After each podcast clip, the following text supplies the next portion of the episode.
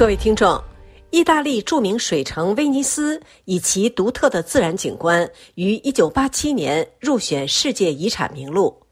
遗憾的是，近年来由于人为干预，包括过度开发、气候变化和过度旅游，这座城市的整体状况持续恶化。为避免这一宝贵遗产的突出普遍价值受到不可逆转的变化，联合国应在九月份举行的第四十五届联合国教科文组织世界遗产委员会会议上审议是否将威尼斯列入濒危世界遗产名录。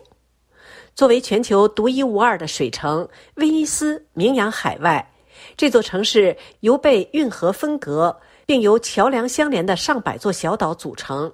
它以其优美的环境、建筑和艺术品珍藏而闻名。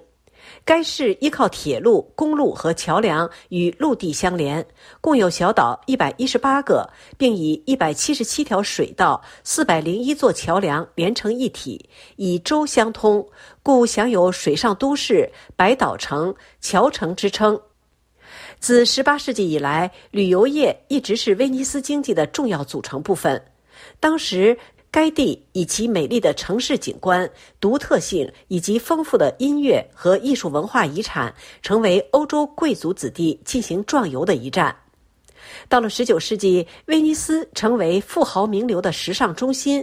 他们经常在当地的豪华场所下榻用餐。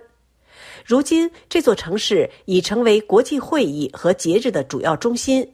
著名的威尼斯双年展和威尼斯电影节不仅吸引无数业内人士，也吸引全球各地无数好奇的游客。威尼斯不愧为许多人的梦想之地，它所拥有的独一无二的运河、令人难以置信的历史和文化产品，以及美丽的建筑风格，吸引着全球各地的游客。不过，作为最著名的标志性目的地之一，威尼斯也是影响历史城市的过度旅游最具代表性的案例之一。教科文组织的一份报告披露，每年约有两千八百万游客造访威尼斯，而面对大批游客推出的城市扩张项目，对这座水城造成的损害则颇为巨大。这座被视为游客热门目的地的城市，可能会因其正在经历的变化而无法保留其原貌。难怪有人戏言称，与其说威尼斯人担心未来因气候变迁、水位上升而淹没，不如说他们更害怕因游客过多而被人群淹没。联合国教科文组织在七月三十一日公布的一份报告中，建议将威尼斯列入濒危世界遗产名录，并将在九月份召开的世界遗产会议上，针对是否执行这项建议作出决定。这项决定事关威尼斯经济之大事，大幅减少游客数量将对其经济造成重创。为了躲过这一厄运，威尼斯市政府发言人表示，该市将仔细阅读教科文组织的报告，并与意大利政府进行讨论。实际上，联合国教科文组织约在两年前就曾提议将威尼斯列入濒危世界遗产名录。该机构认为，威尼斯每年接待近三千万游客，当地为此不断进行城市建设，导致过度开发。另外，全球变暖导致海平面上升，四面环水的威尼斯非常容易遭受洪水侵袭。但威尼斯当局没有充足详细的应对方案，令其面临不可逆转的破坏风险。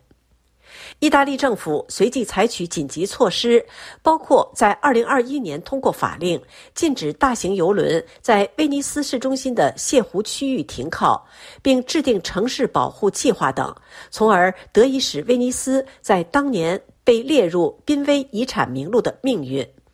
但据意大利媒体披露，教科文组织专家近两年曾多次敦促意大利政府要求提供城市保护计划的最新信息和时间表，却未获满意答复。自1994年以来，联合国教科文组织加强了对世界文化遗产的监测工作，将存在严重问题的遗产列入濒危世界遗产名录。敦促遗产所在国家和地区采取措施修复和保护文化遗产。列入濒危世界遗产名录后，教科文组织世界遗产委员会可动用世界遗产基金来为相关遗产提供财政支持。随后将进行定期跟踪审查，考虑是否采取更多措施，或在问题解决后从名录中去除。在列入处于危险的世界遗产名录之前，世界遗产委员会应与有关国家合作，对遗产面临的问题加以评估，并制定纠正措施，最终由委员会决定是否将其列入名录。以上是本台的文化遗产专栏节目，由刘芳主持，感谢收听。